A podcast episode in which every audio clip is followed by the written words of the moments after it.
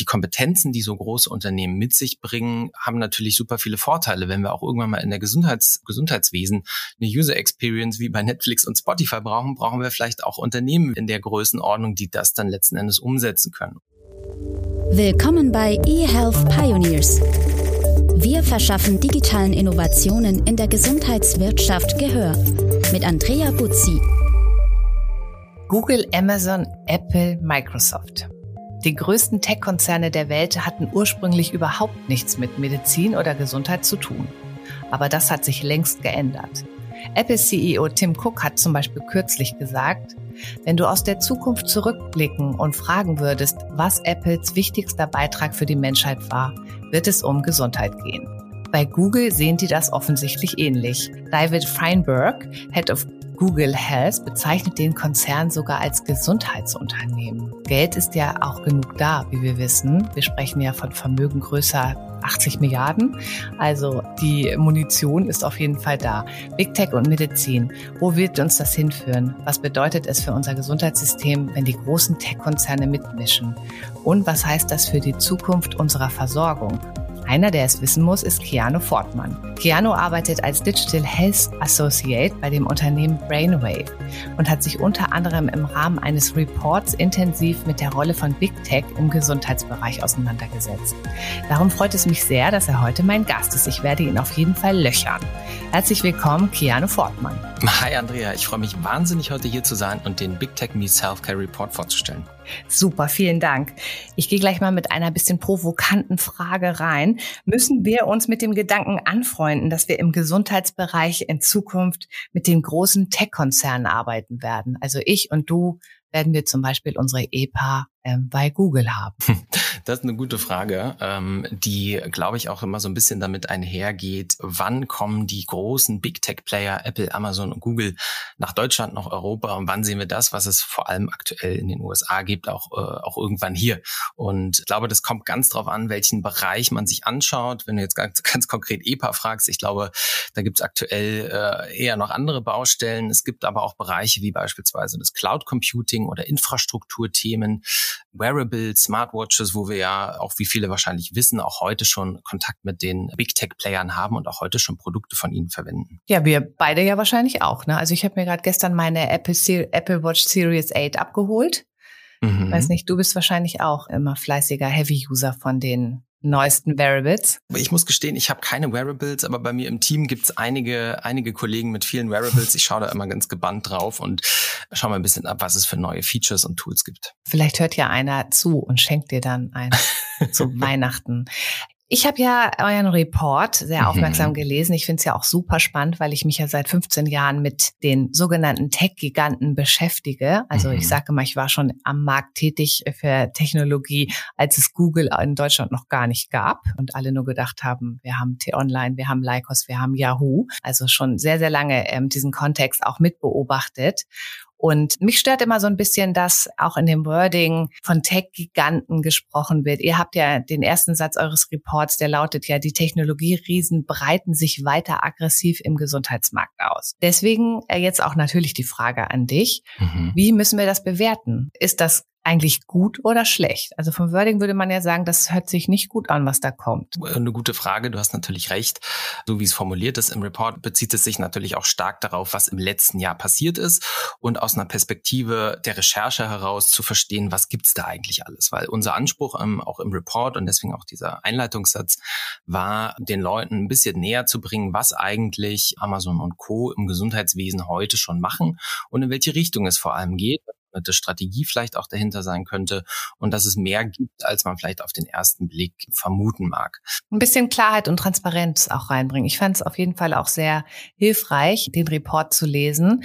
Und ich kann ja jetzt schon mal so ein bisschen spoilern, dass es auch reichlich Rumors gibt, die ihr noch mit ergänzt habt. Also eigentlich ist es gut, oder? Ähm, wenn wir Technologie haben, die unsere Gesundheitsversorgung voranbringt, da sind wir uns ja einig, oder? Ich würde sagen, äh, für mich persönlich, ich glaube, da spalten sich die Meinungen auch, aber für mich persönlich ist es grundsätzlich eine sehr gute Sache, weil die Kompetenzen, die äh, so große Konzerne, äh, Big Tech Player, kann man jetzt auch weiterfassen als nur Apple, Apple und Co.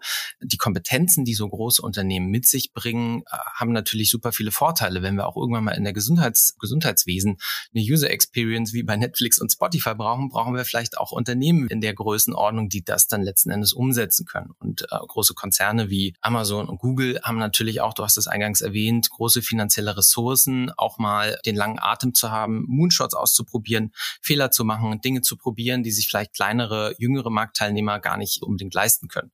Von daher sehe ich das grundsätzlich als was Positives, es gibt natürlich auch ähm, Argumente, die irgendwie kritisch dem gegenüberstehen, wenn es darum geht, dass große Verantwortung in, in einzelnen Playern, in großen Playern liegt, Datenschutzthemen etc. Ähm, da gibt es, glaube ich, eine ganze Bandbreite, was man anführen kann. Für mich ist es summa summarum aber eine sehr positive Entwicklung. Ich habe so ein kleines Zitat mitgebracht aus LinkedIn. Das ist ja meine zweite Heimat. Ähm, in der E-Health-Blase bin ich fleißig unterwegs. Eckhard Weber hat gesagt von Hill Capital, dass man doch bitte der Privatwirtschaft eher die technologische Entwicklung Entwicklung im Gesundheitsmarkt überlassen sollte, weil die Agilität, mit der da alles abläuft, würde eher zu einem Apple passen als zu den Unternehmen, die wir da im Moment am Ruder sehen. Wie siehst du das? Das sicherlich auch äh, ein klein wenig reißerisch formuliert, aber grundsätzlich würde ich mit der Aussage auch mitgehen. Auch die Frage, sollten wir uns davor Angst haben, dass äh, ein Amazon irgendwann hierher kommt, würde ich äh, mit Jein beantworten. Ja, das ähm, könnte vielleicht irgendwann sein. Ich glaube, es wird nicht bald sein. Ähm, und das ist auch sehr jetzt für die kurzfristige oder mittelfristige Zukunft sehr unwahrscheinlich. Aber wir können uns auf alle Fälle mal überlegen, warum wir denn Angst davor haben, weil sie wahrscheinlich einige Dinge wesentlich besser machen würden und wir uns dann als Schluss Schlussfolgerung daraus äh, wahrscheinlich auch einiges abgucken können von den großen Playern. Haben wir eigentlich wirklich Angst? Also ich frage mich das immer. Ist das Framing inzwischen so, dass wir sagen, oh, das ist irgendwie eine äh, Zukunft, vor der wir uns irgendwie fürchten müssten? Aber wir sehen natürlich auch, dass die technologischen Entwicklungen der letzten, sage ich mal jetzt zehn Jahre oder 15 Jahre ja sehr stark getrieben worden sind von diesen starken Konzernen, die zugegebenermaßen sich jetzt äh, langsam auf so einen Oligopol- oder Monopolmarkt zubewegen aber ja auch nur, weil sie einfach so unglaublich gute Services haben und da auch viel Entwicklung schon reingeflossen ist und wie du schon sagtest, User Experience, Daten und so weiter. Deswegen ist es wirklich ein Angstthema oder ist es ein Thema, was man einfach auch sehr genau betrachten muss, um sich die besten Dinge rauszupicken, sei es als Inspiration oder auch um sie zuzulassen hier in Deutschland auf dem Gesundheitsmarkt? Ich würde auf alle Fälle Letzteres sagen. Ich glaube, wir können uns da viel Inspiration holen und viel abschauen und dass die Angst im Sinne von ein Amazon Pharmacy kommt her und dann wird es keine, keine Vorortapotheken mehr geben, dass die völlig unberechtigt ist.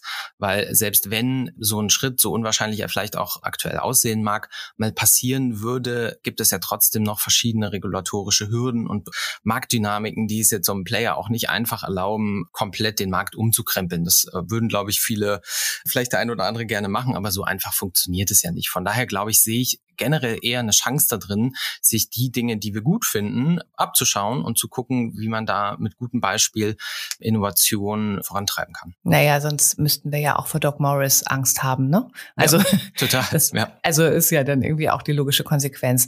Gehen wir mal ein bisschen ins Detail. Ich hatte ja schon gesagt, dass euer Report wirklich auch sehr gut aufschlüsselt, äh, wo sich die großen Tech-Unternehmen gerade tummeln, wo sie Zukäufe machen, wo sie selber auch Technologie entwickeln, weiterentwickeln.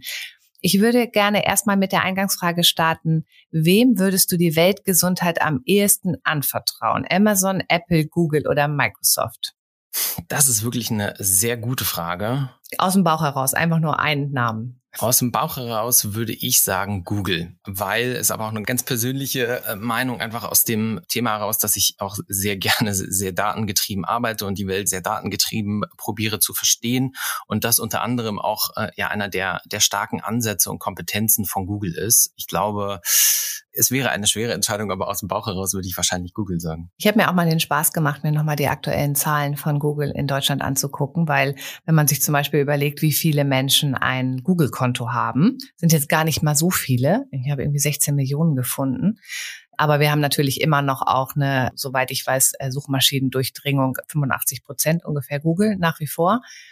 Also das heißt, wir haben ja schon einen großen Teil der Deutschen an Google rangeführt, auch sogar teilweise mit Konten. Ne? Dann wäre es natürlich jetzt auch vielleicht ein nächster Schritt zu sagen, okay, ich habe dort ein Konto, ich habe vielleicht auch schon andere Funktionalitäten verifiziert unter Sicherheitsbedingungen auch und warum nicht dort auch eine zum Beispiel Gesundheitsakte anlegen in der Cloud, wo ich dann wirklich auch mit losziehen kann und die ich dann zum Beispiel meinem Arzt oder meinem Facharzt oder wem auch immer dann einfach in dem Moment zugänglich machen kann. Ist das ein Szenario, was auch denkbar ist nach eurem Report? Ja, total. Und es spricht auch noch ein anderes Thema auf die, auf die vorhergehenden Fragen an, wenn man sich mal anschaut, wie stark wir die Produkte der großen Tech-Unternehmen schon in unseren Alltag integriert haben, wie oft wir googeln, wenn man, wenn man Bauchschmerzen hat, googelt man, was man hat. Da fragen wir uns ja auch nicht, habe ich Angst, Google zu benutzen. Wir benutzen die Produkte ja tagtäglich.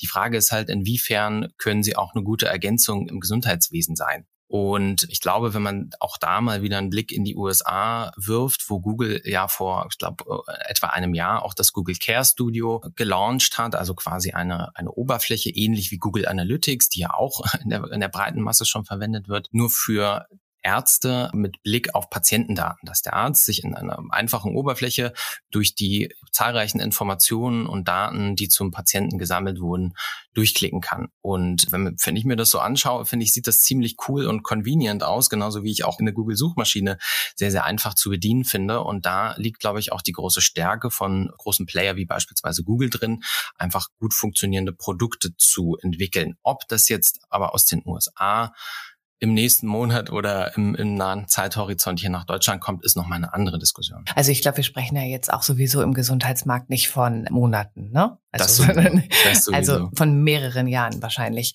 Ich würde ganz gerne nochmal mit dir einmal kurz einen Überblick den Zuhörern verschaffen, dass wir ganz kurz einmal die großen vier Tech-Konzerne durchgehen und ähm, du sagst, wofür die eigentlich stehen im Gesundheitsmarkt. Also wir verlinken hier ja auch euren Big Tech Meets Healthcare Studienband. Dann kann man sich das auch angucken. Den kann ja jeder sich auch runterladen. Aber dass wir noch das mal einmal zusammenfassen für den, die jetzt keine Lust haben, so ins Detail zu gehen. Also fangen wir mit Amazon an. Amazon. Amazon ist für mich der Infrastrukturgeber äh, zu Amazon Infrastruktur und ergänzend Serviceanbieter. Die zwei Dinge, in denen Amazon wirklich sehr exzellent gut ist, äh, ist einerseits die Digitalisierung der Hausarztreise, so wie wir es in unserem Report auch beschreiben. Also angefangen mit der mittlerweile eingestampften Amazon Care Plattform mit Amazon Pharmacy, also dem Patienten von ich fühle mich nicht gut, ich bin krank, ich möchte, dass jemand versteht, was mit mir los ist und dann möchte ich auch was bekommen dafür, dass es mir besser geht, das digital aus einer Hand abzubilden. Diese Hausarztreise, ähm, da ist Amazon dabei und das können sie sehr gut. Der andere Teil ist AWS, also Amazon Web Services, die Cloud-Sparte von Amazon, wo Amazon mittlerweile auch probiert, in den Gesundheitsmarkt reinzugehen. AWS 30 Prozent Marktanteile weltweit, also die sind wirklich der aller, aller wichtigste Player, was Cloud Ist auch, glaube ich, die richtige, so eine richtige Cash-Cow ne, bei Amazon. Ich glaube, ich glaube ja. Ich habe die, äh, der, die hm. beste Sparte.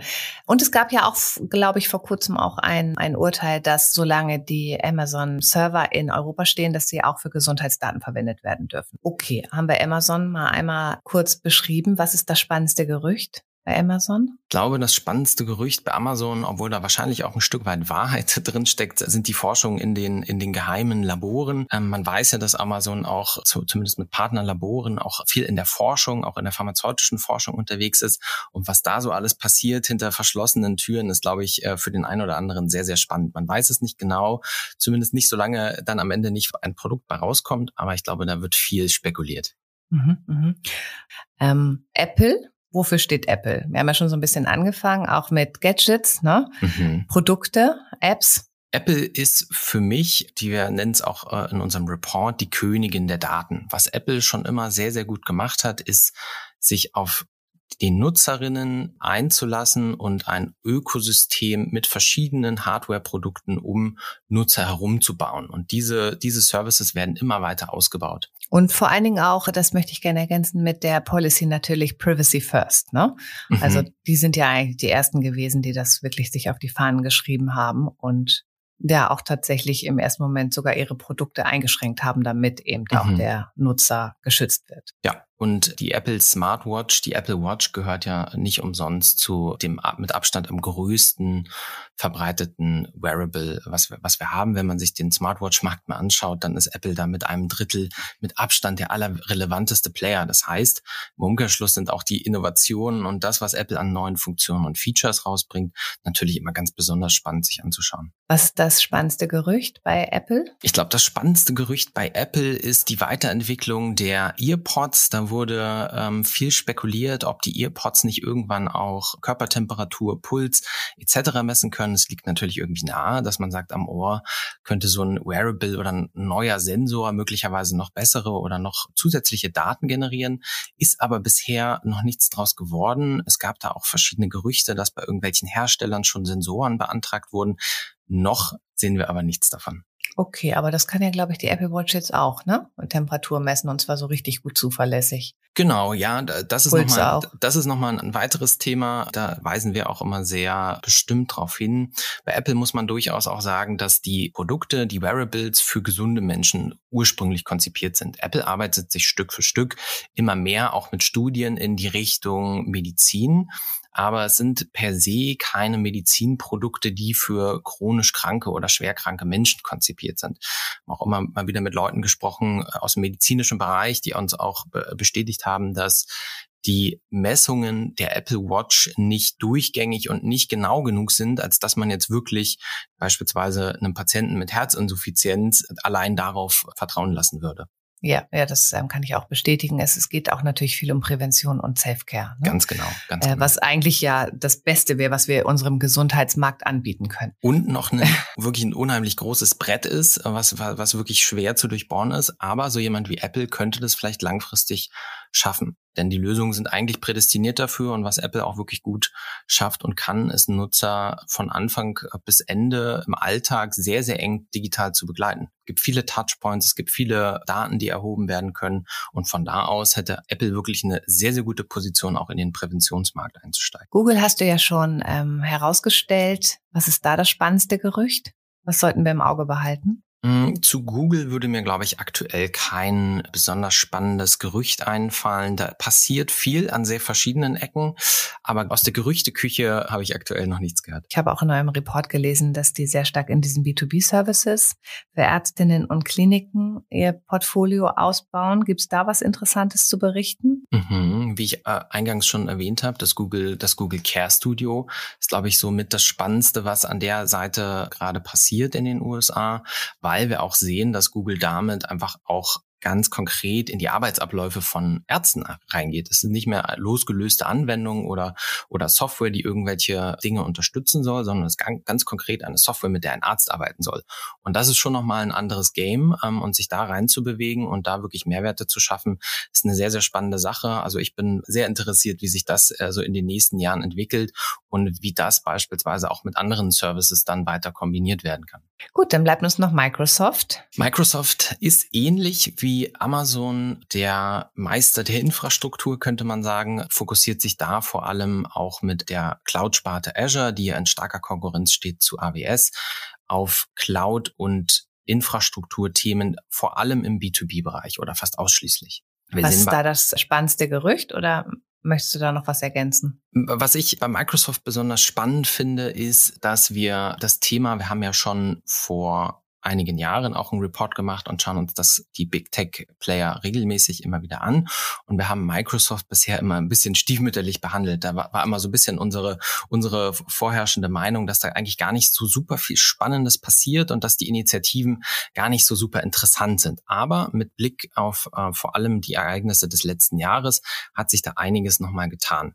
Und mittlerweile bin ich der Meinung, dass Microsoft sich auch zu einem wirklich relevanten Player unter den vier Big Tech Playern entwickelt. Wenn wir beispielsweise mal den Kauf von Nuance mit betrachten. Spracherkennungssoftware für ähm, Arztpraxen oder überhaupt für den medizinischen Raum. Ganz genau, ähm, auch, auch stark mit dem Thema KZG im Krankenhausmarkt jetzt assoziiert. Damit hat Microsoft sich natürlich auf einen Schlag eine unheimlich starke Präsenz und auch einen Zugang zum stationären Gesundheitsmarkt geschaffen. Was sehr, sehr spannend ist, da sie ja auch probieren, ähnlich wie Amazon mit äh, AWS, im Bereich Infrastruktur und Cloud auch eine Gesundheitsproduktsparte mit aufzubauen. Azure hat jetzt ähnlich mit Cloud for Healthcare ganz viele Services auch für, für die Arbeit mit Gesundheitsdaten, für die Arbeit im B2B-Bereich, für Versorger, da auch ein Angebot zu schaffen. Und das ist natürlich ein sehr, sehr interessanter und spannender Ansatz. Und wenn man dann noch hinzunimmt, mit was für Partnern auch vielleicht ähm, jetzt auf europäischer Ebene zusammengearbeitet wird, wenn man sich jetzt ein Babylon Health oder auch mal ein TrueVetter oder so anschaut, dann sind es schon sehr, sehr spannende Entwicklungen, die wir hier auch bei Microsoft sehen. Also ich muss auch hier an dieser Stelle zugeben, dass ich auf die Frage, wem würde ich die Weltgesundheit am ehesten anvertrauen, Microsoft gesagt hätte. Spannend. Warum? Was sagt der Ja, Gefühl? das habe ich jetzt befürchtet, dass du mich das fragst. Also es ist erstmal so eine Bauchentscheidung, wie ich den Konzern wahrnehme und auch die Entwicklung und wie sie sich auch auf dem europäischen Markt natürlich präsentieren, auch mit ihren neuen Produkten, wo ja auch tatsächlich so diese Datensicherheit und auf der anderen Seite auch diese wirklich ähm, sehr, sehr starken Kollaborationssoftwareangebote auch auf jeden Fall aus meiner Sicht safe Infrastruktur sein könnten und die neuerlichen Zukäufe und Aktivitäten in dem Bereich und insgesamt auch ehrlich gesagt die Haltung ähm, von Bill Gates. Das ist verständlich, da kann ich auf alle Fälle mitgehen.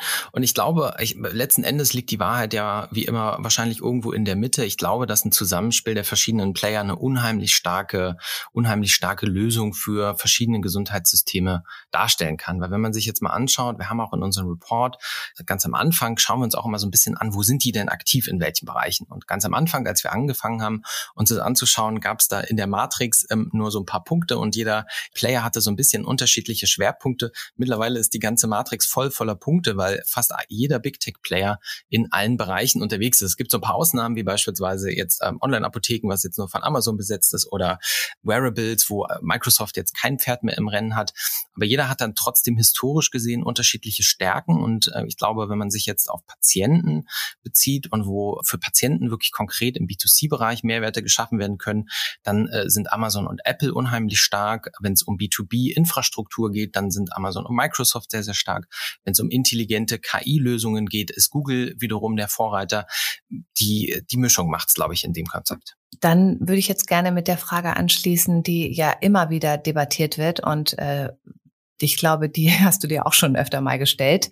Auch im Kontext mit, sind wir eigentlich irgendwie mit unseren ne, ähm, überregulierten Gesundheitsmarkt einfach auch zu langsam, um diese technologischen Optionen auch wahrzunehmen, die es ja zum Beispiel in der Internetökonomie allgemein gibt, im E-Commerce oder im Gaming oder was weiß ich auch immer.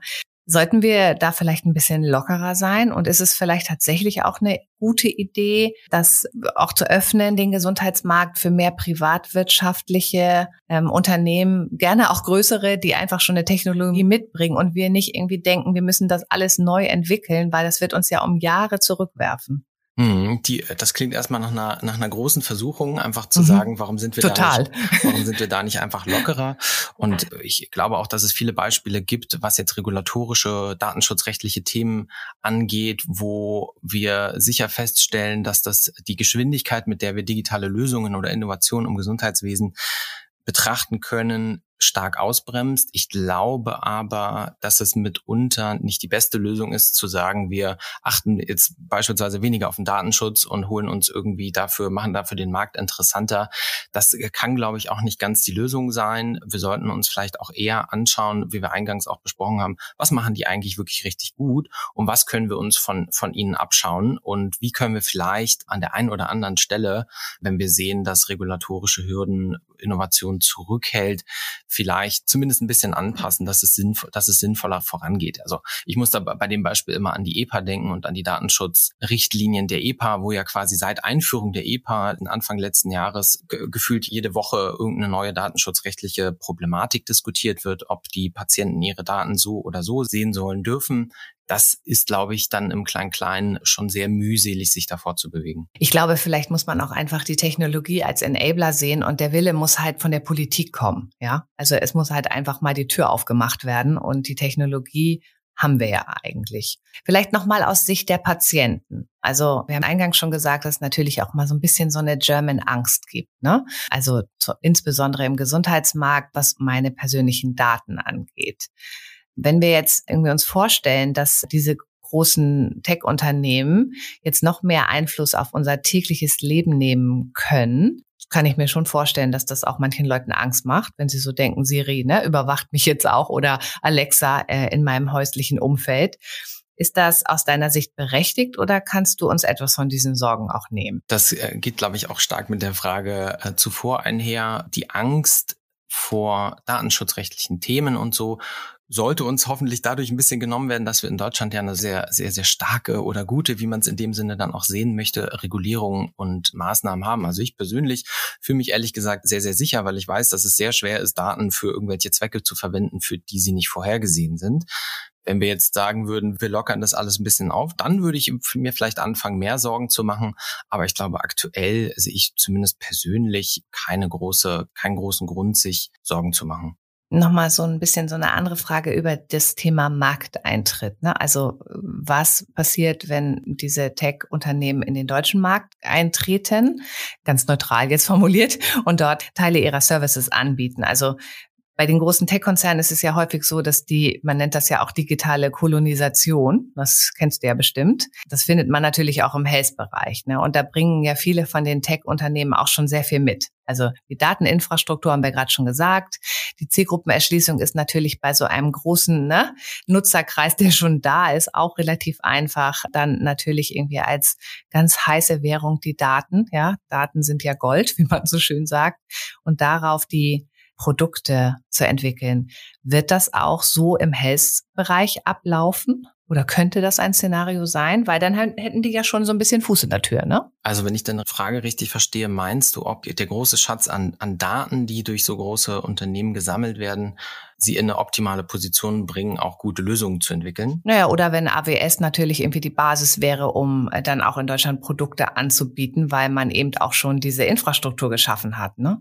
dann hat man ja automatisch auch Daten. Ja, ja. Und könnte dann darauf auch Produkte entwickeln. Ja, to total. Und ich glaube, was nicht ganz klar ist, dass oftmals auch schon ein bisschen mehr Big Tech in unserem Gesundheitswesen auch steckt, als wir vermuten. Gerade AWS ist ein Player, der in Startups oder teilweise auch auf, ähm, auf Versorgerseite schon wirklich als etablierter Player angekommen ist. Die haben auch Server, die hier verwendet werden können und, und, und. Das sind alles schon Und auch Szenarien. teilweise alternativlos, muss man ja auch dazu sagen. Ne? Genau. Und das obendrein. Also ich glaube, gerade dieses Thema Cloud-Infrastruktur ist hier schon viel mehr verankert, als man das vielleicht so auf den ersten Blick meinen mag. Und äh, was die ganzen anderen Services angeht, so die Frage, wann kommt ein Amazon Care, was es jetzt zwar nicht mehr gibt, aber wann kommen solche Art oder Amazon Pharmacy, wann kommen die nach Deutschland, ist, glaube ich, da können wir uns noch lange, lange gedulden. Das wird vielleicht noch Jahrzehnte dauern.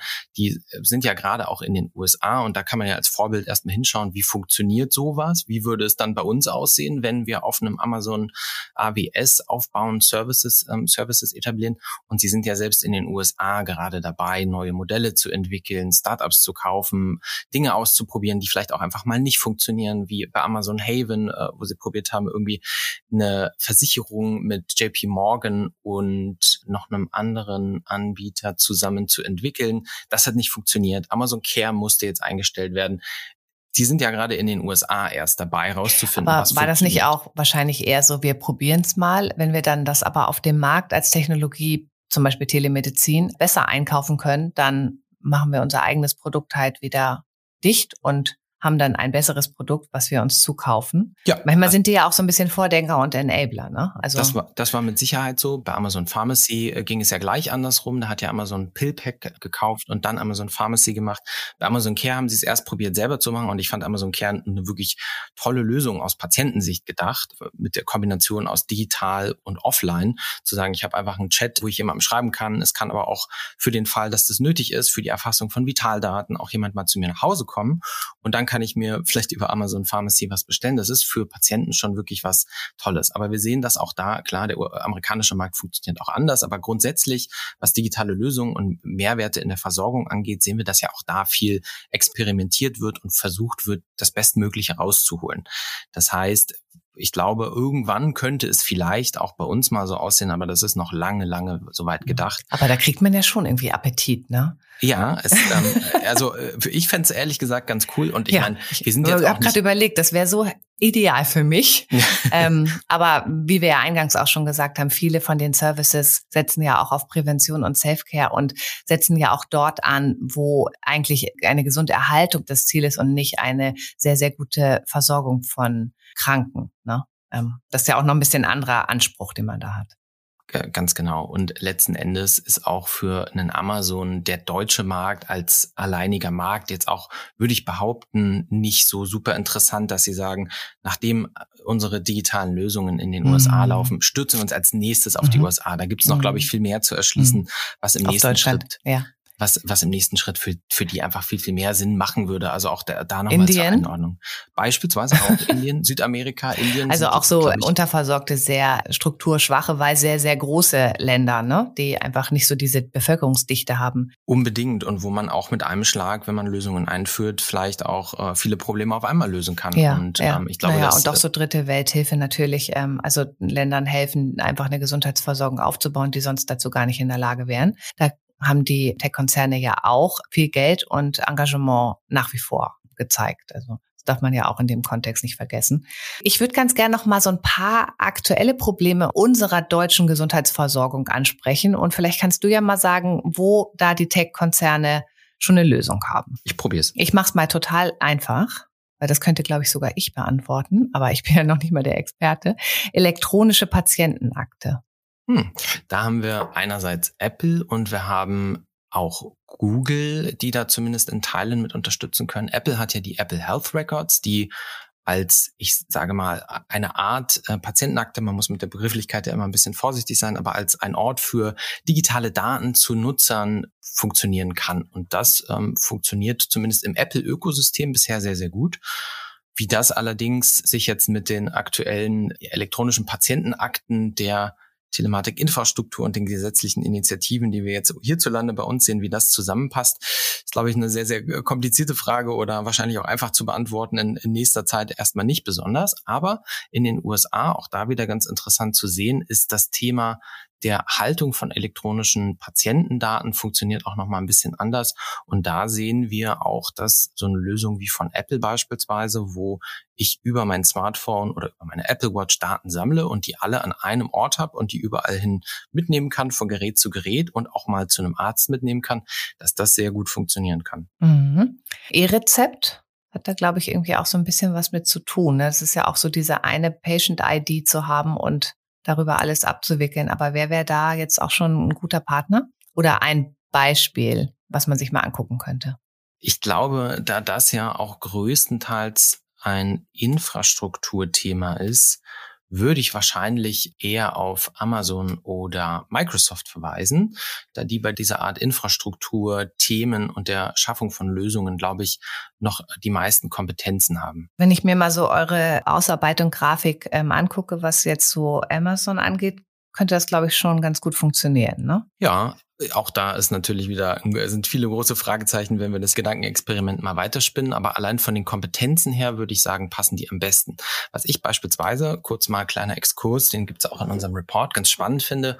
Microsoft hat in einer Zusammenarbeit mit äh, Sensign Health und mit Nvidia und dem ähm, NHS, also dem National Health Service in der UK, haben die ein Projekt gemacht. Magnify heißt das, das ist eine App, die Covid-19 Teststreifen analysieren kann. Das heißt, du machst deinen Covid-Test, schaust, der läuft durch, wartest 15 Minuten und dann musst du nicht selber auslesen, ob da irgendwie eine leichte Verfärbung ist, ob das richtig, ob das falsch ist, sondern dann kannst du einfach deine App drüber, äh, drüber schauen lassen per Kamerafunktion und die sagt dir das. Das wird in der Cloud analysiert. Sie sammeln gleich ganz viele Daten, verstehen auch die Lage der Tests besser. Ver verstehen auch die Pandemie-Lage. Da hätte ja, sich Herr Lauterbach bestimmt auch drüber gefreut. total, total. ein bisschen Data Insights gehabt hätte aus mhm. zwei Jahren Pandemie. Verstehen die Pandemielage und das war für mich, auch wenn jetzt so ein Teststreifen auszulesen jetzt kein unmenschlich großes Problem ist, aber fand ich ein sehr, sehr schönes Beispiel. Naja, dafür. für uns, ne? Also ja, wir können ja auch noch tiptop gucken. ja. Aber ich kann mir schon vorstellen, dass das manchmal auch dann ja. vielleicht auch zu Unsicherheiten führt, ne? Ganz genau. Und da dann eine Quelle und, und ein Hilfsmittel zu haben, was einem das bestätigt und das zusammen mit der nationalen Gesundheitsbehörde, fand ich ein sehr cooles Beispiel, wie auch so ein Player wie, wie Microsoft bei der Schaffung einer, einer Lösung in der gesetzgeberischen Infrastruktur unterstützen kann. Jetzt kommt der, das größte Problem. Fachkräftemangel. Da würde ich wahrscheinlich Google am stärksten sehen. KI und so, ne? KI und äh, dergleichen. Wir haben beispielsweise, was ich auch sehr interessant fand, das Thema Derm Assist. Google hat ja ähm, Mitte, Ende letzten Jahres eine App auf den Markt gebracht, wo Bilddaten analysiert werden können. Das heißt, wenn ich irgendwie auf der Haut irgendeine äh, Auffälligkeit habe und gerne verstehen möchte, ob das jetzt irgendwie potenziell gefährlich ist, hat Google eine App entwickelt, die das analysieren kann für über x 100 Haut. Ist die eigentlich kostenlos? Wahrscheinlich, ne? Das weiß ich gar nicht. Ich wäre jetzt eigentlich davon ausgegangen. Ich kann es aber auch nicht. Kann's aber Weil sowas gibt's ja auch schon sehr erfolgreich in Deutschland. Ne? Also der Magnostik ist ja auch eines der Startups, die da in diesem Bereich auch einfach schon Pionier sind und einfach auch gebraucht werden. Ja, also muss man ja auch so sagen, die Menschen wollen das. Total. Ich glaube auch, dass es nicht so gut funktionieren würde, wenn es nicht so sehr gebraucht wär, äh, würde. Und äh, wir haben hier hierzulande auch super viele Beispiele, die da schon mit sehr, sehr gutem Beispiel vorangehen. Also auch da nochmal zum Thema, ob man Angst haben muss. Ich glaube, dass auch deutsche Startups oder Unternehmen auch die Innovationskraft haben, den Big Tech-Playern die Stirn zu bieten. Da brauchen wir gar keine große Angst haben. Aber wir sehen, dass Google es schaffen kann, aufgrund der großen Menge an Daten, die sie sammeln, auch da super spannende Softwarelösungen mit KI zu schaffen, die letzten Endes irgendwo hoffentlich den Versorgern und den Ärzten auch Zeit sparen. Ja, und Leben retten. Und Leben retten. Also wir haben ja gerade auch dank deines Stichworts darüber gesprochen, dass in Deutschland natürlich auch sehr viele tolle Innovationen schon in den Startlöchern stehen oder auch teilweise schon Produkte sind. Und wir haben ja auch einen Exportschlager und eine Weltneuheit auf den Markt gebracht. Und das sind ja die DIGAs, digitale Gesundheitsanwendung. Also das hat ja Herr Jens Spahn noch auf den Weg gebracht. Und das haben sich ja auch sogar einige andere europäischen Länder jetzt zum Vorbild genommen. Wie interessant ist das auch für Big Tech Unternehmen? Und wann können wir mit den ersten erstattungsfähigen digitalen Anwendungen von Google und Co. rechnen? Ich glaube, da muss ich dich leider ein bisschen enttäuschen. In meinen Augen, ähm, zumindest mal was meine, mein Verständnis der Big Tech Player angeht, ist das für die erstmal nicht großartig interessant. Auch da wieder das Thema, dass der deutsche Markt einfach nicht sehr, allein auch wenn man jetzt mal aus einer wirtschaftlichen Perspektive das sich Ganze anschaut, nicht sehr interessant ist und eine Lösung zu entwickeln, die dann extra zertifiziert und zugelassen werden muss, nur für den deutschen Markt, ist, glaube ich, für eine Weltkonzern wie Amazon und Co. nicht sehr interessant. Das heißt, ich rechne eigentlich auch nicht damit, dass wir irgendwann in, auch in ferner Zukunft eine zugelassene DIGA oder DIPA von den Big Tech Playern sehen. Aber mit Vorsicht, wir haben auch gerade darüber gesprochen, das Thema Dam Assist bei Google, softwarestarke Unternehmen, die auch intelligente Lösungen schaffen können, wären da, glaube ich, schon noch am nächsten dran. Aber das, das ist ein langer Weg. Wir haben ja jetzt auch sehr viel über Big Tech Konzerne gesprochen, aber es gibt ja auch viele große alteingesessene Pharma- und Medizinunternehmen hier in Deutschland. Was bedeutet denn der Fokus von Big Tech auf Healthcare für solche Konzerne, etwa für ne, Compute Group Medical. Es gibt aber ja auch im Pharmabereich da, glaube ich, ganz viel Aktivität. Haben wir da eigentlich auch Big Tech schon? Also soweit ich weiß, quasi kein Ersatz für einen Philips oder Siemens oder einen Compo Group. Soweit sind die Big Tech Player noch nicht. Ich glaube eher, dass sich auch diese Unternehmen, die ja teils auch gute Lösungen anbieten, sich viel auch abschauen können und sich möglicherweise auch in Kooperation mit großen Infrastrukturanbietern wie einem AWS oder wie einem Azure auch schauen können, wie quasi der Rest der Welt sich gerade digital und modern ausrichtet und sich da vielleicht auch ein Stück weit ranhängen. Und das möglicherweise heute auch schon tun. Wie gesagt, auch da AWS ist schon mehr in Benutzung, als man das hier oder da mehr vermuten mag.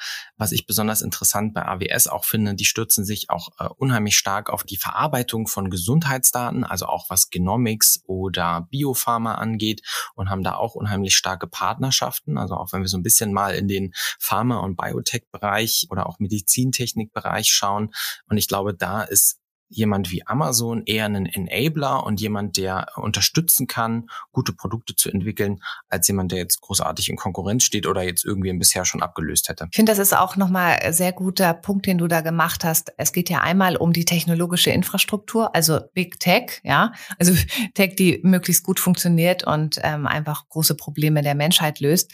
Aber es geht natürlich auch um Forschung und Entwicklung, ja. Also das ist ja auch ein datengetriebenes Geschäft, was am Ende des Tages ja dann tatsächlich auch der Weltgesundheit hilft. Also dass wir einfach auch große Probleme wie Krebs oder andere Krankheiten, Diabetes, was auch immer, durch Technologie oder durch Forschung, äh, die auf Daten basiert, einfach auch irgendwann mal bekämpfen können.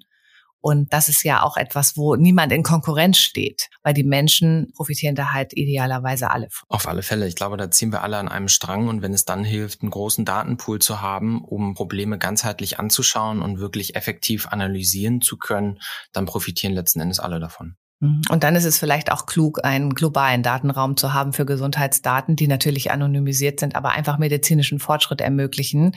Mal ganz abgesehen von einem vielleicht europäischen Raum für Gesundheitsdaten, wo es dann wirklich um EPA und solche Dinge geht. Also da ist, glaube ich, die Abgrenzung auch nochmal ganz wichtig. Definitiv. Und so eine Datenplattform sollte dann wahrscheinlich auch nicht bei einem Apple oder bei einem Amazon liegen, aber da ist dann, glaube ich, auch das Stichwort Interoperabilität. Wir müssen einfach irgendwann dahin kommen, dass es nicht mehr wichtig ist, wer hat die Daten, mhm. sondern können die miteinander sprechen, kann man die austauschen, kann jeder die auslesen. Ne? Ganz genau. Wenn einfach jeder damit sprechen kann und wir alle dieselbe technische Sprache sprechen, dann sind die Hürden auch gar nicht mehr so groß und dann muss auch nicht einer alle Daten haben, ähm, was, glaube ich, auch nicht die optimalste Weg wäre. Ja, wo wir wieder bei dem nächsten Thema wären. Ne? Hm. Haben, wir, haben wir einen globalen Standard, ja. haben wir einen deutschen Standard. Ja. Interoperabilität ist übrigens auch ein Thema gewesen in den vorherigen Podcasts. Da können, können alle nochmal reinhören, die sich dafür interessieren. Ich finde, das Thema ist genauso schwierig wie das Wort auszusprechen, ehrlich gesagt. Aber ich hoffe, ich habe da jetzt ein bisschen Klarheit mit den vorherigen Gästen reingebracht. Aber ich glaube, was wir hier auch jetzt heute mitgenommen haben, es ist nicht nötig, dass wir Angst haben vor den großen Tech-Konzernen und uns vielleicht auch mal so ein bisschen von dem Framing verabschieden, dass das Giganten sind, die uns erobern wollen, sondern dass wir natürlich irgendwie alle auch an der Weltgesundheit arbeiten und die ja auch auf Daten beruht. Und Kiano, wenn ich dich da richtig zitieren darf, du würdest Google, wenn du die Wahl hättest, die Weltgesundheit auch durchaus anvertrauen, natürlich mit Einschränkungen, was die Datensicherheit und so weiter angeht. Und du bist auch der Meinung, dass wir uns einfach bei den Tech-Unternehmen, die schon sehr viel Erfahrung und vielleicht auch so ein bisschen technologischen Fortschritt haben, die besten Technologien für Deutschland abschauen sollten, damit wir auch möglichst schnell in der Digitalisierung der Gesundheitsversorgung vorankommen. Aber es wird noch Jahre dauern, aber wir sind auf dem Weg und das macht uns doch ganz zuversichtlich. Ganz herzlichen Dank, Kiane Fortmann, für das tolle Gespräch und ich kann nur jedem empfehlen, schaut euch mal den Report an. Wirklich sehr interessant. Vielen Dank, Andrea. Übrigens, dieser Podcast ist eine Produktion von The Medical Network. Wir verschaffen digitalen Innovationen in der Gesundheitswirtschaft Gehör. Willst du das auch? Dann freuen wir uns über Likes, Shares und eine Bewertung bei iTunes. Noch mehr spannende Folgen findest du auf unserer Website www.themedicalnetwork.de.